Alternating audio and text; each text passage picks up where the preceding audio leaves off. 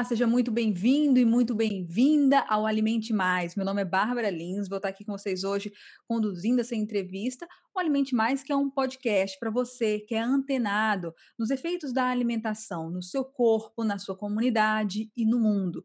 Hoje com a gente está a Juliana de Andrade, que é professora de gastronomia do IFB e também coordenadora do projeto Cozinha Invisível, entre outras coisas que a gente vai conversar logo mais. Seja bem-vinda, Juliana.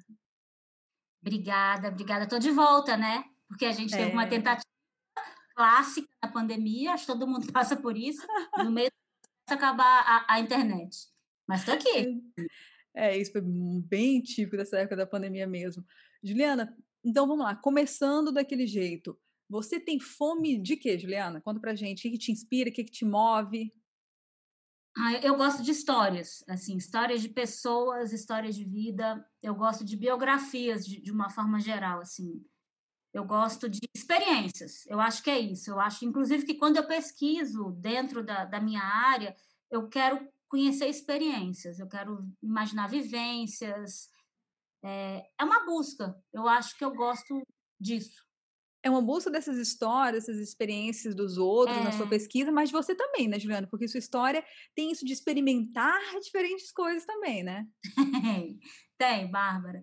Eu, eu, eu me lembrei de uma, de uma conversa com a Carla, do Instituto Feliciência, onde a gente estava discutindo sobre resiliência, que eu acho que é uma coisa que nas histórias sempre me, me, me eu fico muito inspirada com histórias de resiliência. E você falou, sou professora de gastronomia, mas eu não fui sempre professora de gastronomia. Minha primeira formação é em psicologia e depois eu fiz gastronomia por uma coisa que a Bárbara sabe, uma, uma necessidade de mudança. Para mim, a, a psicologia tinha encerrado um ciclo e é muito difícil mudar.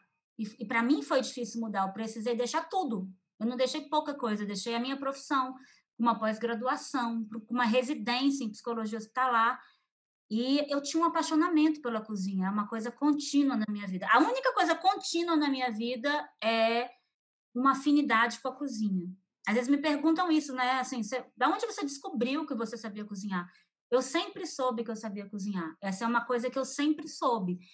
É, eu acho, eu, se eu me lembro bem, eu acho que com uns 10 anos eu, eu fazia muitas coisas da ceia de Natal da minha casa. E eu fui tomando esse lugar, entendeu? Eu sabia. E, é, e eu tinha oportunidade de. Me deixavam cozinhar. Para quem é mãe, essa é uma dica, assim. Permita que, que seus filhos conheçam o processo. Fazer um pão, né?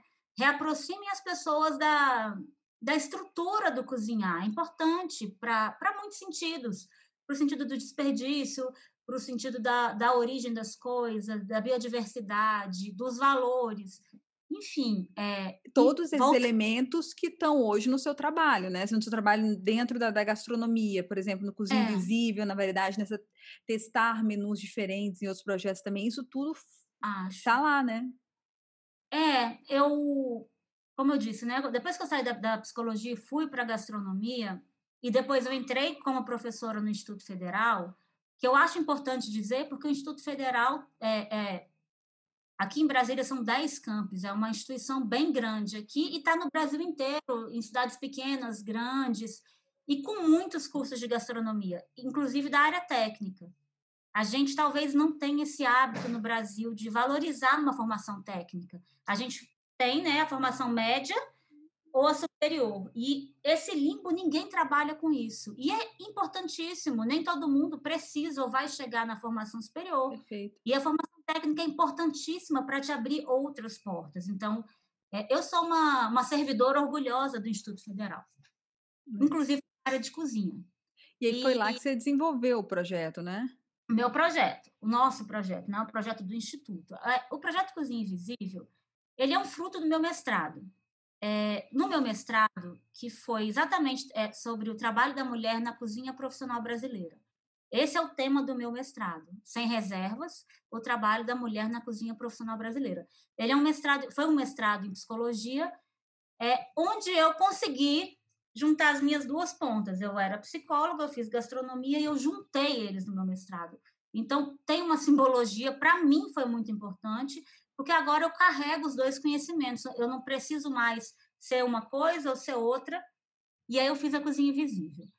A Cozinha Invisível, ele, ele vem de muitas conversas sobre uma colega minha que chama Ana Tereza, é professora de gastronomia, e a gente sempre conversava, a gente gosta muito de ler, ler sobre gastronomia, mas não é ler, ler sobre gastronomia, quem não é da área, imagina que ele é receita. Receita. Não? É, existe um universo de cultura alimentar, de estudos sobre alimentação, e a gente ficava impressionada como a maior parte dos alunos, ou até de profissionais, não conheciam alguns personagens da história da cozinha.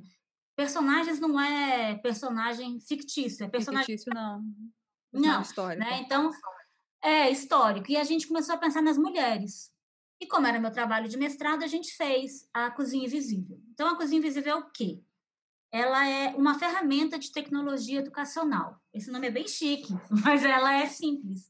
Ela são monóculos. Para quem é de outros, né? Enfim, não é do meu tempo. Uhum. Tem, mas é, monóculo é um quadradinho pequenininho onde você vê a, uma foto lá dentro. É uma caixinha pequena onde você vê uma imagem. O objetivo da cozinha invisível ser assim são 12 monóculos eles, eles eram colocados em panelas diversas, panela de ágata, panela de ferro, panela de barro, é, pela diversidade mesmo da cozinha, com 12 personagens, 12 mulheres que tiveram muita importância dentro da construção da gastronomia. Então, eu tinha Bené Ricardo, que poucas pessoas conhecem, mas Bené Ricardo é a mulher que, se eu hoje sou é, formada em gastronomia, ela é a primeira mulher que chutou a porta para a gente poder entrar. Ela, com 30, e cinco anos, também não era. Hoje em dia é novíssima, né? Mas quando ela uhum. para fazer cozinha, ela já não era uma mulher que podia dar uma reviravolta na vida. Uma negra é, que veio de uma origem humilde e ela foi a primeira mulher a poder cursar o que se chamava cozinheiro cozinheiro geral. Era uma formação técnica de um cozinheiro geral. Ela era, é, era uma formação proibida para mulheres. É, é, muito absurdo imaginar isso. Eu acho que a Bené Ricardo hoje teria 80 anos, então não faz muito tempo. Não faz muito tempo que a gente não poderia ter cursado. E foi por ela. Então a gente tinha Bené Ricardo, a gente tinha Cora Coralina, que as pessoas só imaginam que Cora Coralina é uma poetisa. Esquecem que ela é uma doceira inacreditável e que transformou é, Goiás Velho vendendo doce e falando para outra mulher: olha, você pode ter sua renda vendendo seu doce na sua porta, na sua casa. Vandana Shiva, que eu não sei se vocês do, do podcast conhecem. Se não conhece, procure Conheço, hoje. porque eu fiz um, um curso de mestrado do turismo da, da UNB, a gente aprende. é, Vandana Shiva é musa master, né? Ela estava lá é, na, no, no, monóculo. E por quê? Ah, Vandana Shiva não é uma cozinheira. Ótimo, mas a gente da cozinha. Vandana Shiva é uma, uma doutora em física quântica e uma mega estudiosa dessa relação com alimento, com bio, biopirataria, transgênicos. Essa mulher está falando de alimentos, né? Alimento não é só a cozinheira que trata. Quem trata é um pesquisador, é um cientista, é um agricultor, é, é a cozinheira da minha casa doméstica, é a cozinheira do restaurante que eu trabalho, todo mundo está tratando. E esse era o ponto da cozinha invisível. Eu podia ser uma doutora em física quântica e podia ser uma cozinheira é, doméstica como Cora Coralina e ainda assim eu era invisível. Ninguém sabia da minha história real. Então a gente tinha esses, né, a gente tinha as ganhadeiras que que eram as mulheres escravizadas, que as escravas de ganho, na verdade, que viviam, é, viviam não, sobreviviam através dessa venda de produtos e foram apagadas de outras formas também, quando a gente só fala as escravas de ganho. A gente nunca relata a riqueza da potencialidade delas, o quanto elas sabiam, o que eles falam, mercar, né? O mercar, fazer o mercado, lidar com essa seria empreendedora de hoje, mas numa, numa estrutura social absolutamente desigual. E aí foi isso. Fizemos a Cozinha Invisível, que é um projeto dentro dos institutos federais que chama FABIM, Fábrica de Ideias Inovadoras, e fomos, né? Tipo, ah, vamos fazer, fomos. Ele foi selecionado, é, maravilhosamente bem colocado, para um projeto de gastronomia. Isso eu faço questão de dizer sempre, Bárbara. A, a, a gastronomia ainda é uma ciência em fortalecimento. Né? Ela ainda está existindo, a gente precisa fazer ela ser grande, engordar, ela tem que ter um peso, uma discussão. Ela já tem muito peso, ela tem que ter reconhecimento, na verdade. É isso, é. Né? E aí a gente foi, e aí a Cozinha Invisível caminha sozinha. Ela, ela foi, e a gente, a gente que corre para acompanhá-la, sabe? ela, ela foi, e a gente, durante o primeiro, primeiro momento lá no Fabim, o que me chamava atenção é que as pessoas falavam, chegavam e falavam assim: Ah, vocês são da gastronomia? Uhum. É, nossa, nossa pesquisa da gastronomia. O que, que tem para comer aqui? O que, que, que, que tem para comer? Nada, não tem nada para comer. Aqui é pesquisa. A gente respondeu essa pergunta umas 100 vezes nesse primeiro ah! vídeo. 100, milhares. Do nosso lado, pra, que era bom, era isso. Na minha frente tinha uma, uma, um grupo vendendo, é, vendendo é, uma, apresentando uma pesquisa de embutidos, salame, tal, tal, tal. Do meu lado era um aproveitamento integral de picolé, de fruta, um picolé de fruta. Então a gente estava. É, e ninguém era da gastronomia. Então ele sempre achava que eles eram da gastronomia e que eu, tipo, não, mas você não tem. Foi muito importante para as monitoras e para as professoras integrantes essa reflexão, tipo, olha, eles só acham que a gente faz comida. A gente precisa mudar isso urgentemente. E aí, realmente, a Cozinha Invisível é, ficou acadêmica. Ela, ela já entrou acadêmica, mas ali ela cresceu. É, ela ficou entre os 20 melhores projetos nacionais, dos institutos federais, e ela foi seguindo para vários eventos. A gente foi para vários eventos acadêmicos. E alguns eventos, assim, uma semana de combate à violência da mulher no Senado. E a gente respondia a mesma pergunta. Ah, gastronomia é do Instituto Federal. Mas e, e de comer, tem o quê? Nada. Mas nessa época, as monitoras que apresentavam estavam bem fortalecidas, tipo, nada, mas a gente tem aqui para te falar de quem cozinha. Então, já tinha. E aí, antes da pandemia, a gente foi para o Gastromotiva, no Rio, que é uma instituição maravilhosa, né? É, apoiada pelo Davi Hertz, vem da, da, de uma história maior do Máximo Botura, e eles convidaram o Cozinha Invisível o projeto para ficar lá no mês de março, que era o mês das mulheres. E foi o mês que começou a pandemia. Então, a Cozinha Invisível está no Gastromotiva guardado, hoje, até hoje, e ele ficou exposto um mês. Ou uma semana. Ele ia ficar um mês, ele ficou uma semana, porque ele entrou na pandemia. E aí, ele teve uma outra apresentação, porque lá são 90, acho que 150 refeições oferecidas para para pessoas em vulnerabilidade social, ele teve uma apresentação maravilhosa que depois ele deve continuar. E é isso, aí segue. E desse Cozinha Invisível, eu acabei o mestrado e entrei no doutorado e sigo. Só Deus sabe até onde nessa, nesse universo é. de pesquisa, né? Mas dentro, durante a pandemia, você já inventou mais coisas, mais projetos, não, não para não, ah, como o caminho da gastronomia não para, né? Não, então conta para. pra gente, é, nunca para, conta é. pra gente sobre esse projeto do Caminhos da Gastronomia. O Caminhos da Gastronomia é um projeto do Instituto Federal Fluminense. Nós do Instituto Federal somos a mesma coisa, a gente só muda o, né, o lugar e aí muda a última sigla, mas somos todos servidores do Instituto Federal. Do Gustavo Gutermann. E aí ele convidou algumas pessoas numa com áreas correlatas de pesquisa em gastronomia e foi uma ideia assim, Gente, olha, a gente da gastronomia precisa falar e a gente tem que falar do que a gente pesquisa. A gente não vai falar mais só de receita. Receita, de receita. E fizemos. É, virou um projeto de extensão. Hoje ele é um projeto de extensão. Deve ter o Caminhos da Gastronomia 2. E ele se tornou muito maior do que a gente imaginava. Tanto que eu fiquei. A minha palestra foi em setembro. Eu me arrependi amargamente, porque eu podia ter escolhido no início quando ele ainda era um projeto menor. No primeiro dia do Caminhos, eu acho que ele teve. Tinham 300 pessoas, ele pode ser visto sempre, né? Ele está lá uhum. é, no YouTube. Disponível. Quando eu olhei na primeira palestra da professora Vanessa, tinham 300 pessoas assistindo. Eu comecei a pensar: não, eu estou lascada, porque eu vou ser em setembro. Ou eu vou manter essa linha, eu vou ter que me, me virar. E ele foi um projeto de muito sucesso. E também lembrei de outra coisa que a gente fez, é, é projeto do Instituto, nosso projeto também, um projeto do selo estabelecimento protegido Covid-19. Não sei se eu te mandei ou se você viu, Bárbara. Olha, não, conta pra gente. Isso é, ele ainda é, hoje, a gente está com oito meses né, de pandemia, sei lá. Exatamente. Mais. ainda hoje ele é o único curso de formação 100% online para manipuladores de alimentos. Ele ainda é o único, isso que eu acho impressionante, ainda é o único nacional. Ele é o único curso de formação específica para manipuladores de alimentos, que com foco em Covid. Então, a gente estava fazendo nada. A gente falou, projeto aí.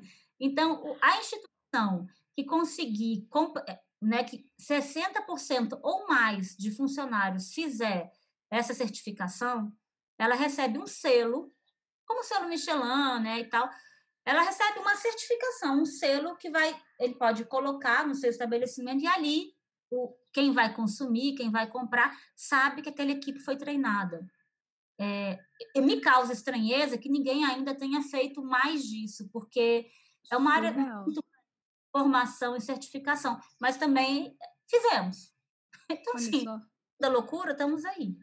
É, Juliana, acho muito interessante você falar assim de como a, como a academia, como estudar, como pesquisar, como esse ambiente é muito importante exatamente para desassociar a gastronomia e a alimentação é. de ter que comer ou fazer alguma receita ou servir alguma coisa para alguém, né? Assim, tem essa questão é. histórica, essa questão emotiva, é, assim, é, aquele comfort food, né? Que tem toda uma emoção também no ato de comer.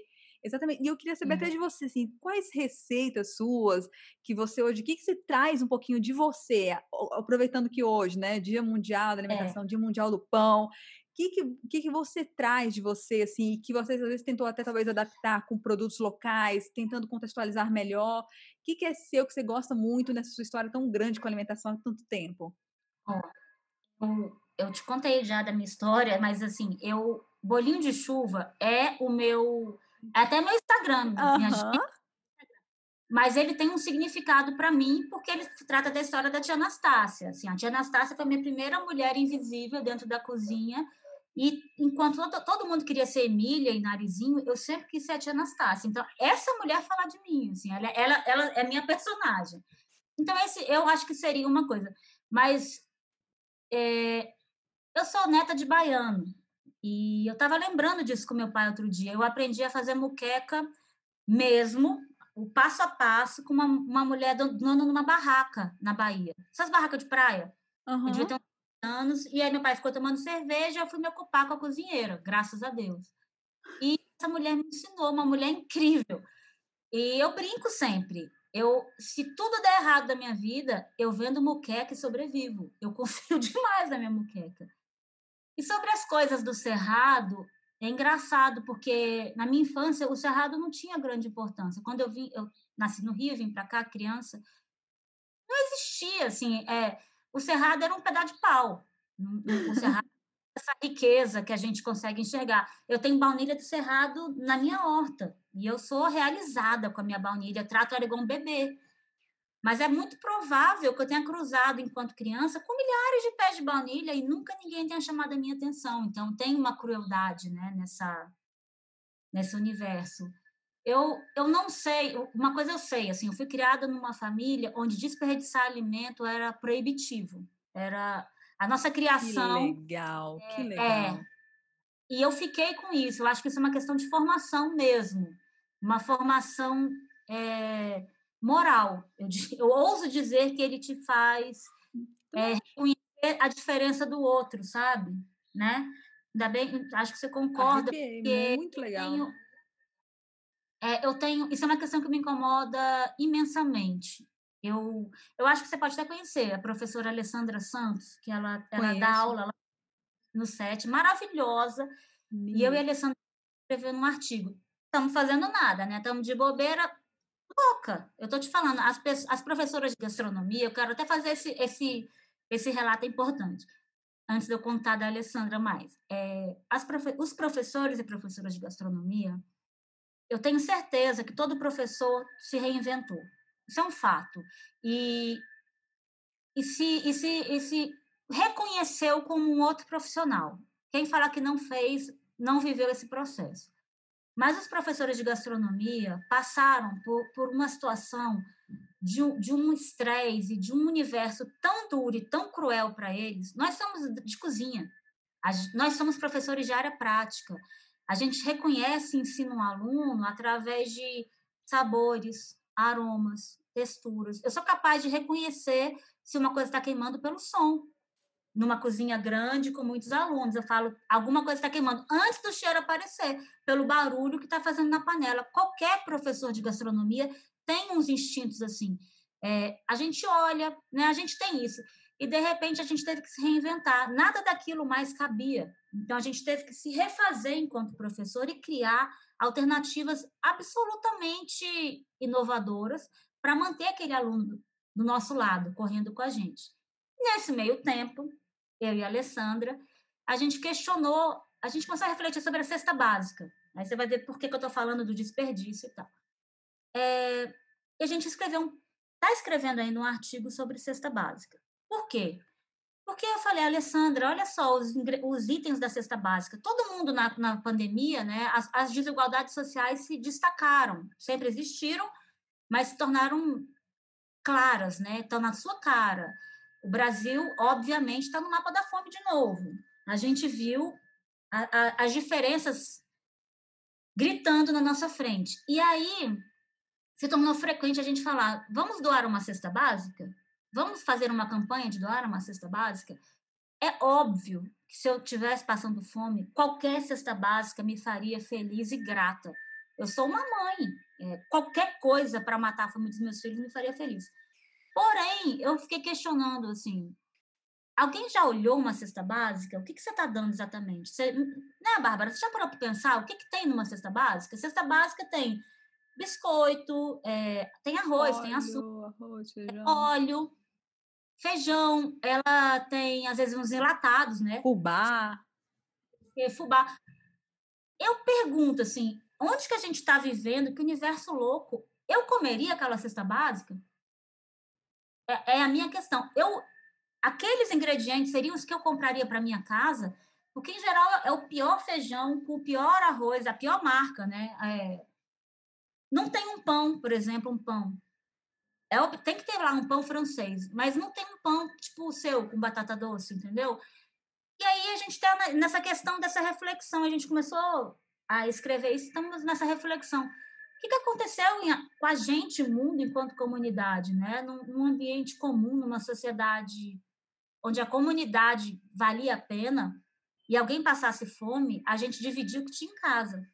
Se eu tinha um quilo de arroz, a Bárbara, meio quilo eu não comprava coisa pior para dar.